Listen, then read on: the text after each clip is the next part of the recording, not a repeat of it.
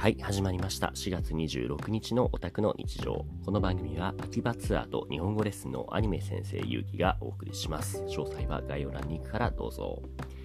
えっ、と、今撮ってるのは4月28日なんですけど、25から昨日27ぐらいまでかな、えっ、と、山梨県の北杜市というエリアに行っておりました。えー知り合いで民泊をしている方が山梨に新しく別荘を買ったんですけれどもそこの準備のお手伝いですね。荷物を運んだりっていう。でそう面白いことにねいろんなその魅力的な方と山梨でつながって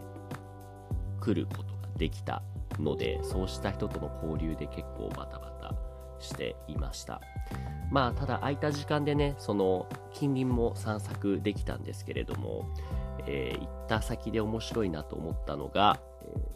ーと北杜市の辺りにある星野リゾートが管轄しているえっ、とねリゾナーレ八ヶ岳っていうね星野リゾートっていうともう知っての通りもうものすごい 高級高級ホテル路線を突き進んでいる。でその割と都会というよりも静かな 地方でかなりおしゃれな施設をいくつぐらいやってるんだろう星野リゾート今調べてみる。えーっと視点 の視点とうんと山梨は富士とあとこのいやほんとめちゃめちゃあるな。えっとブランドが、ま、そもそもに12345 5種類ぐらいあるのか。なんか星のやっていうブランド。あと貝っていうブランド。でえっ、とオモっていうブランドと。で今日行ってきたのが前回あ行ってきたのがリゾナーレっていう土地の特性を生かした空間デザインと大自然を思う思う存分享受するアクティビティを備えるリゾートホテル。っていうテーマのえっ、と星野リゾートの管轄のものが全部で7個あるんですね。その中の一つにリゾナーレ八ヶ岳っていう場所があって場所としては本当にもう車ないといけないような場所エリアなんですけれどももうそこ入るともうね街並みが完全にヨーロッパですね。この公式ページにもね八ヶ岳高原にヨーロッパの街並みって。まずえーっとねもう一つの本当街ができていてフロントがまず何ですかね。もう天井めっちゃ広くて。でそのフロント1階のところにスタッフさんがもう78人ぐらい巡回していて ちょっと緊張しちゃうぐらいの。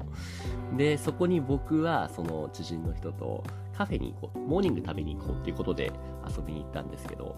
もう僕らの格好があまりにもねその浮いているような 感覚。でもそのね丁寧に対応してくれてなんでしょうねスタッフさんの教育がとっても行き届いているなと。愛想がいいですねみんなとても笑顔を絶やさずに丁寧にそう貸し付いてくれるようなそういう人たちに案内されてえっ、と、1階じゃなくて2階の部分にカフェがあるって言って書いてあったんで行ってきたんですけど、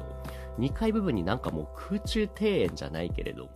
もうすごくその街が出来上がっていて、カフェとか、ショップとかワイナリーとか本屋とか、もう一通り揃っているなっていう。で、その脇というか、そのショップが、えっ、と、右側、両サイドにずらーっと並んでいる通りがあって、そのショップそれぞれの2階部分に家っていうかその客室ですねがあるんですよ。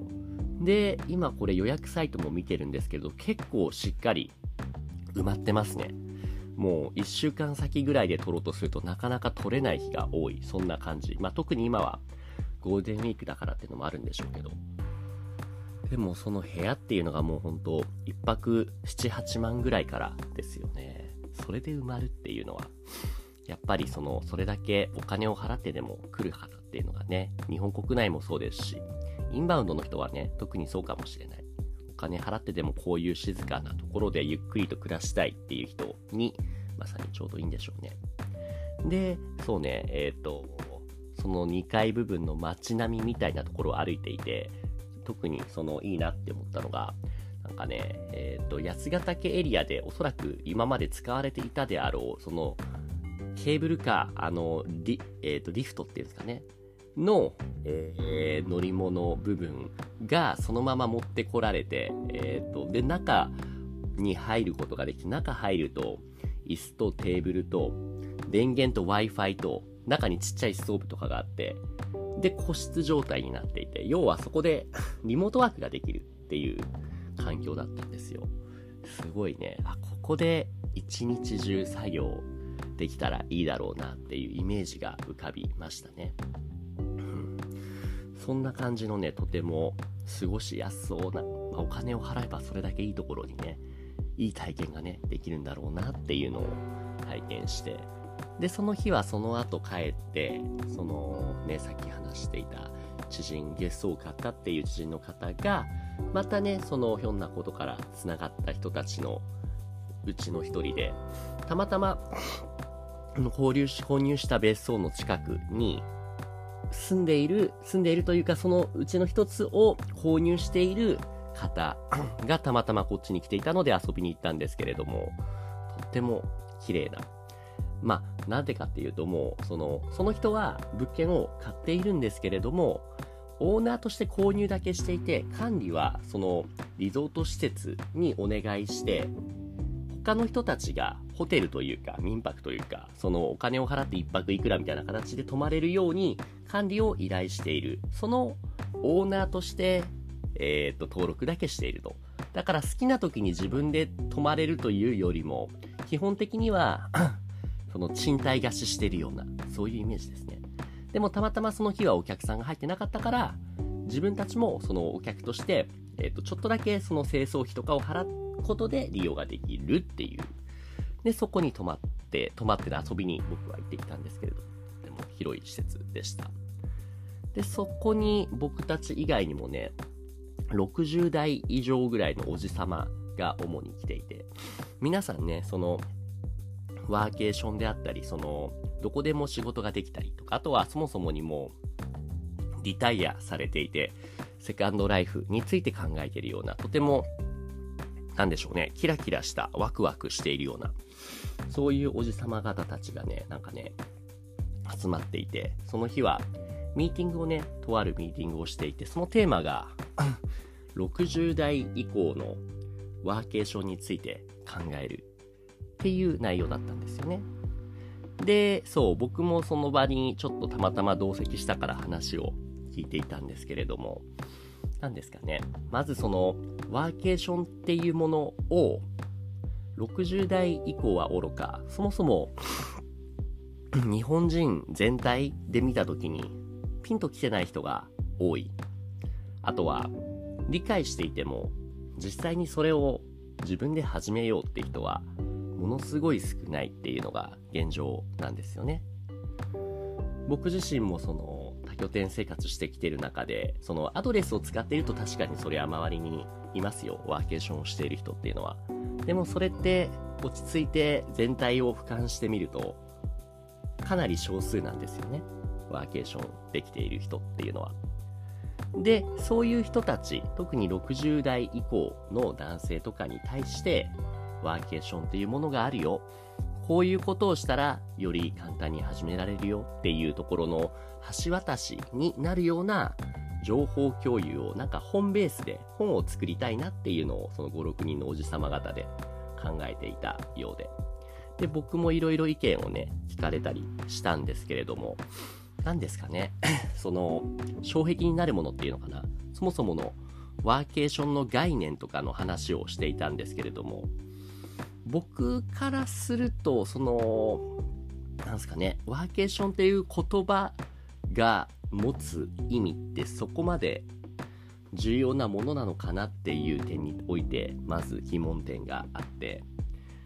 えっ、ー、と、おそらくというか、うん、えー、60代以降の方に限らず、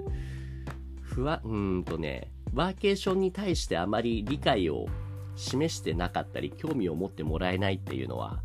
あまりにも現実離れしていてわからないこと不確定要素が多すぎるっていうのが一つの障壁になっているのかなと思っていて。まあ、まず横文字が多いから理解できないっていうのは日本人全体。僕自身もそうですよ。英語喋るけれどもカタカナで英語を言われるとなんだそれコミットってなんだみたいななったりしますけれども。そこの言葉尻の調節まあそうねそういう意味では必要ですね。なるべく分かりやすく。うん。でその上で今でこそその普及したけれども Zoom であったりそのビデオコールこういったものをはじめとした IT 技術、IT スキル、このあたりの、ね、スキルを少しでも高めてもらわないと、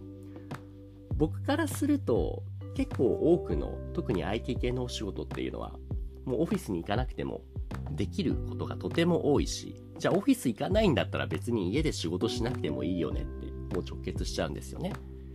ただ、そこ行くと他の一般、一般の方たちですね、えっ、ー、と、多くの方たちっていうのは、えー、っと、本当にそれができるのかっていう、例えば Wi-Fi 一つとっても、今自分の住んでる家では、その光回線とかね、しっかり安定したものが提供されているけれども、じゃあ逆に移動した先、ホテル、あるいは僕が今利用しているようなアドレスっていう拠点では、本当に同じように速度、Wi-Fi、この辺りが提供できているのかっていうのがわからないじゃないですか。多分この辺りを、そのしっかり細かく、こういうサービスがある。例えば楽天モバイルっていうサービスがあるけれども、テザリングっていうそのスマホから Wi-Fi を飛ばす機能を利用すれば、例えば都心とか 地方都市のエリアでは Wi-Fi がなくても自分のスマホを経由して電波を利用する。それで十分身元解離できますよと。実際に僕自身もそれを使ってやってますよって情報だったり。逆にじゃあその北斗市みたいな山の中に行った場合、楽天モバイルはちょっと厳しいよね。とか。じゃあその泊まる先々でどれだけ Wi-Fi の回線、そのスピードテストって言ってその Wi-Fi の速度をチェックするようなサイトがあるんですけども、それを使うことで相手の、相手方のスタッフさんにチェック、確認してもらって、どれだけ回線速度が出る。じゃあ、ここなら仕事ができるねっていうチェック、確認だったり。あとは、速度として十分速い Wi-Fi が提供できていたとしても、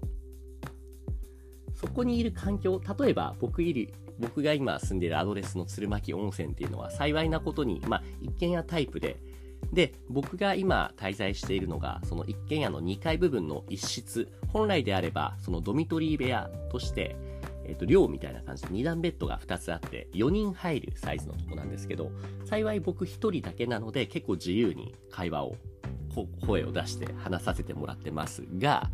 アドレス他の拠点行くと、拠点によっては、襖だけで、障子だけ1枚を囲って、隣の部屋とセパレートされている。っていうところもあるので、そういう場所で想像しても見てほしいんですけど、僕みたいな割と声量の大きい人が朝5時とか夜10時とかでこのテンションで話せないですよね。っていう、その周りとのその関係性、迷惑をかけられないなとか、そのあたりのえっ、ー、と、細かい情報、あとは失敗談みたいな部分も話せるといいのかな。僕自身も、その、このボリュームで話していたところ、今のところそんなにないですけど、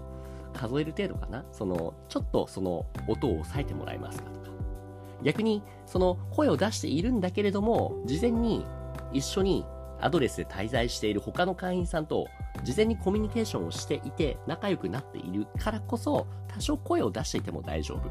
あとは逆に向こうがうるさくしても僕は全然気にしませんよっていう態度をちゃんと出しておく。これだけでうまくやり取りってできるんですよね。いう意味での人間関係のその摩擦圧力が生まれないようなコミュニケーションの取り方。これ失敗談とかも交えながら話す、話すというかまとめられると、よりそのターゲット、例えば60代以上の方々が感じるような、えっ、ー、と、もやもや、不確定要素っていうのは少しでも減らせるんじゃないのかなっ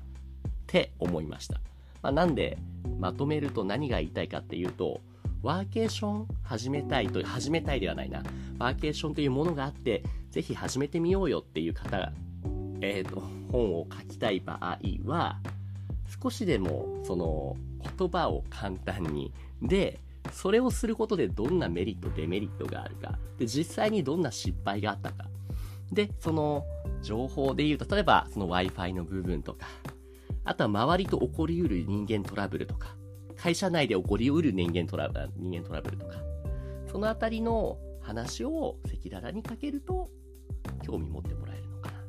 ていう気がしました。はい。この音源をじゃあそのね、この前話したおじさま方の一人に送ってみようかなと。で、反応を待ちましょうかね。っていうところで、じゃあ今日の26日の雑談ラジオは以上になります。ありがとうございました。